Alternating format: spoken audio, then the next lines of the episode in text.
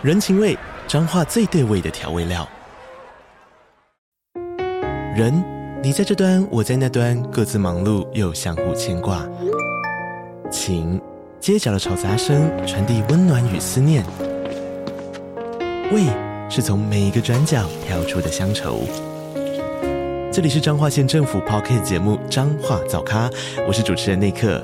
从彰化大小事各具特色到旅游攻略，透过轻松有趣的访谈，带着大家走进最在地的早咖。准备好了吗？彰化的故事，我们说给你听。以上为彰化县政府广告。每个礼拜五的晚上九点，吃一点宵夜，配个历史。大家好，欢迎收听吃史。我们上礼拜有讲到韩国的高丽王朝，还有当时出现的玛格丽酒。哎喽，可能是因为我跟戴戴都不太看韩剧的关系，我们两个对于玛格丽酒真的很不熟。结果上礼拜的节目播出之后呢，很多听众都来我们的 IG 上面说：“哎，我超爱喝玛格丽酒啊，或者是玛格丽酒配泡菜、配煎饼都很搭之类的。”所以其实孤陋寡闻的好像只有我们两个而已。好了，但今天要讲的韩国烧酒呢，大家应该都很熟了。烧酒呢，又被叫做韩国的国民酒。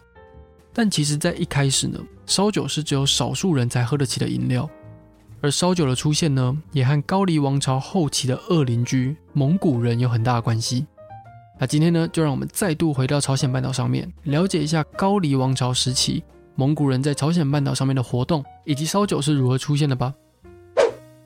我们上礼拜有讲到呢，高丽王朝因为实施科举制度，所以广设了学校，用来培养和选拔国家的官员。那无论是透过科举当官，或是以贵族的身份当官，这一些官呢，大部分都是文官。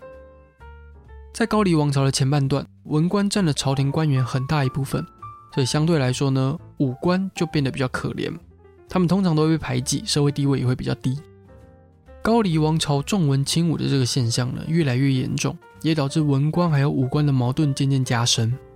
高丽懿宗在位的时候呢，就发生了大将军在大庭广众之下被文官扇巴掌的这个事件，武将们终于忍无可忍了，就爆发了庚寅之乱。这一些武将们呢，就调动了手下的军队，杀死了国王身边重要的文官，而且还把懿宗给废掉，立了明宗为新的高丽国王。不过从这个时候开始呢，国王就没有实权的，朝廷上上下下的官职呢，几乎都由武将担任。在接下来的二十几年内呢，这些武将们互相争权夺利，还发动了好几次政变，整个高丽国呢就一直处在这种动荡的情况底下。当政权落在了崔忠宪还有他的弟弟崔忠粹的手上的时候呢，当初发动庚寅之乱的武将们在一次又一次的互相残杀之下呢，全部都已经死光了。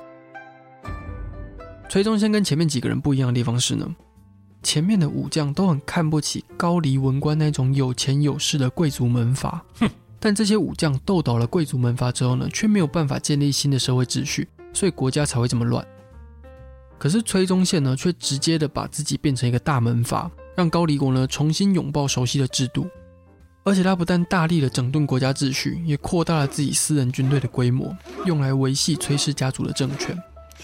在崔忠宪建立的基础上呢，崔氏政权在高丽国总共历经了四个世代，维持了大约六十年左右。崔忠宪在高丽实行独裁统治差不多十年之后，他也更进一步设置了新的官府，里面的官员呢，通通都是崔忠宪的人马。那这个时候的高丽国王呢，已经是一个权力完全被架空的元首了。有历史学者认为呢，崔氏家族最早之所以能够在武将们彼此斗争的情况下存活下来，并且维持这么长的一段时间，很大一部分呢要归功于他们的私人军队。武将的私人军队呢，被叫做都防。一开始呢，是为了要保护武将的私人住处，还有他们的行动安全。崔宗宪呢，把自己督防的规模不断的扩大，成为了崔氏政权底下很厉害的一群军人。当然啦，一开始崔宗宪的督防呢，是为了要防范其他武将再度政变。没想到后来呢，他们要面对的却是打遍天下无敌手的蒙古人。高丽和蒙古最早呢，其实是因为合作关系才互相接触的。那个时候，蒙古军队底下呢，有一支契丹军队造反。这一群契丹人失败之后呢，就逃跑，然后跑进了高丽的领土。契丹人占领了高丽的江东城，并且开始打劫作乱。蒙古人当然不可能放着他们叛逃的军队嘛，所以他们就派出了军队要来打击这一次叛军。高丽朝廷呢也派兵协助，并且提供蒙古人需要的粮草。西元一二一九年的时候呢，契丹人就投降了，蒙古和高丽呢就结盟，成为了兄弟之国。蒙古人在结盟之后呢，每一年都会派使者来高丽要东要西的，一下子要牛啊，一下子要马啊，一下子会说：“哎，你家那个人参好像还不错，可以借我回家泡个茶吗？”高丽人也因为每年都被要东要西的，就越来越讨厌蒙古人。后来有一次呢，蒙古的使者从高丽回到蒙古的路上被杀。虽然这一件事情呢，一直没有查出真正的凶手是谁，但蒙古人呢，还是把这一件事情怪到了高丽人头上。但蒙古当时正在忙着西征，再加上刚好碰到成吉思汗死掉，蒙古人的势力需要重整，所以他们才没有马上跑来打高丽。可是该来的还是会来嘛。六年之后呢，蒙古就带着他的大军浩浩荡荡的往高丽杀过来。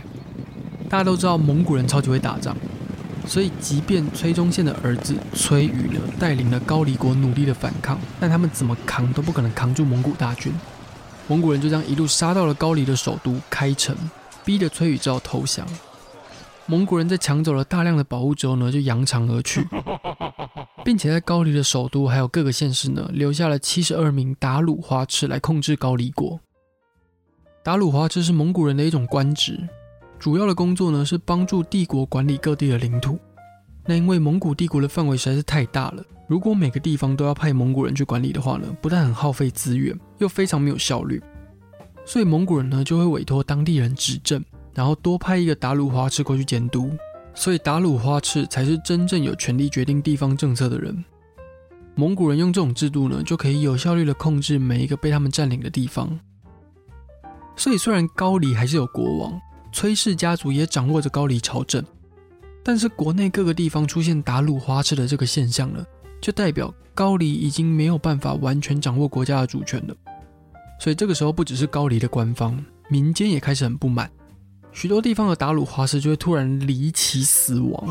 当时的崔氏家族的领导者崔宇就决定要迁都到朝鲜半岛西边的独立小岛华江岛，以免蒙古军队再度报复。会挑华江岛的原因呢，主要是因为这个岛跟朝鲜半岛够近，而且在这两个地方中间呢，还隔着一条很大很宽的河，能够避免不擅长海战的蒙古人直接杀过来。在接下来的二十五年内呢，蒙古人就发动了七次攻击，虽然他们每一次都无功而返，但常年的战争呢，却让高丽的百姓非常痛苦。高丽朝廷里面呢，也出现了要回到朝鲜半岛上面和蒙古人议和的声音。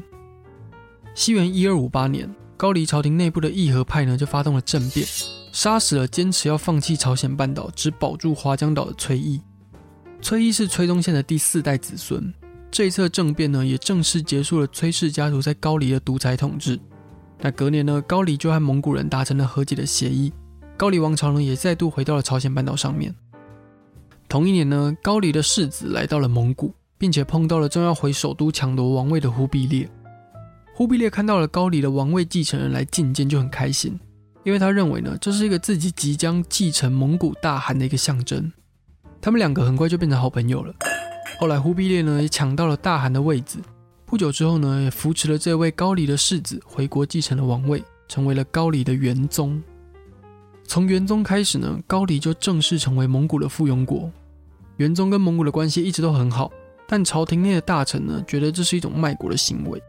他们发动政变，想要把元宗给拉下来，但元宗的背后毕竟是忽必烈在撑腰，所以元宗不久之后呢，也抢回了国王的宝座。元宗为了要借由蒙古的势力维持自己的权力，就对忽必烈提出了联姻的请求。当时忽必烈呢已经攻下了中国，并且建立了元朝，元宗就把自己的儿子王成送到了元朝，一方面呢是当做人质，一方面呢也是为了要准备迎娶忽必烈的小女儿。婚礼过后不久呢，元宗就死了。而王成呢，也带着元朝公主回到了高丽，继位成为忠烈王。从这个时候开始呢，高丽就有把世子送到元朝当人质，并且迎娶元朝公主的这个传统。这些元朝的公主在嫁到高丽之后呢，都享有非常高的威望还有权力，不但会马上被立为正宫，生下的孩子呢，也都会被封为世子，拥有继承王位的优先权。这个做法呢，一直维持到元朝灭亡为止。这段时间呢，蒙古的文化也开始深刻的影响高丽。事实上呢，忠烈王也是蒙古文化在高丽传播的重要推手。在忠烈王之前呢，高丽主要是受到中国文化的影响，但忠烈王引进了蒙古式的编法还有服装，在迎娶了蒙古公主之后呢，他更全面下令高丽境内通通都要改用蒙古的装扮。据说烧酒呢，就是在忠烈王时期从蒙古进到朝鲜半岛的。蒙古在建立了横跨欧亚非的大帝国之后呢，也接触到了伊斯兰教还有阿拉伯人，并且从他们那边学到了蒸馏酒的技术。忠烈王在位的时候呢，蒙古人想要出兵攻打日本，所以就顺道经过了朝鲜半岛。他这个顺道呢，也顺便的把蒸馏酒的技术带到了朝鲜半岛。跟发酵酒比起来，蒸馏酒在野外驻军的时候呢，比较容易保存，也比较容易携带，御寒的效果也比较好。当时蒙古驻军的几个地方，譬如说开城、安东、济州岛，后来呢也都成为烧酒的重要产地。也因为这个技术呢是来自阿拉伯人，所以当时的高丽人呢也会把烧酒叫做阿拉酒。而且据说现在开城附近的人呢，还是会把烧酒叫做阿拉酒哦。烧酒的制作呢，是把发酵过后的米酒做进一步的蒸馏，所以价格十分昂贵。最刚开始呢，只有贵族才喝得起，一直到一九一九年之后呢，开始出现了新式的烧酒工厂，烧酒才变成平民百姓也喝得起的国民酒。这一些烧酒工厂呢，除了靠工业化来降低成本，他们也改变了烧酒原本的成分，尤其是在一九六五年之后，因为粮食不足的关系。大家没有办法用发酵米酒制作蒸馏式烧酒，反而是用甘薯、木薯还有廉价的糖蜜来制作，并且再加入水去稀释它，变成了所谓的西式烧酒。而我们现在喝到大部分的烧酒呢，也都是这样做出来的。西式烧酒有一个特色，就是酒精浓度大大的降低，它价格也便宜很多。近几年呢，年轻世代有越来越爱喝啤酒的趋势。酒商为了要吸引这一群爱喝啤酒的年轻人，改去喝烧酒，就把酒精的浓度不断的降低。十年前的烧酒酒精浓度大概还有三十五帕，但我们现在熟悉呢，大概就落在十三帕左右。那为了还要抢占女性的市场呢，酒商也不断推出不同口味的水果烧酒，或者是以烧酒作为基底的新式韩风鸡尾酒。这一些特殊的烧酒呢，其实在全年或是一些大型的量贩店，或者是每一年 Seven 都会办一些国际啤酒节，其实都可以买得到。所以如果兴趣的话呢，可以去看一下。只是你就是十八岁以上再喝酒哦。好了，以上呢就是高丽王朝跟烧酒的故事。然后我们这礼拜在 Instagram 上面呢有办一个抽书活动，如果你有兴趣的话呢，就在 Instagram 上面搜寻“吃屎 Eat History”，你就可以看到那一篇抽书的贴文。相关的办法我们都会放在那一则贴文里面。好，那我们就下礼拜见喽，拜了。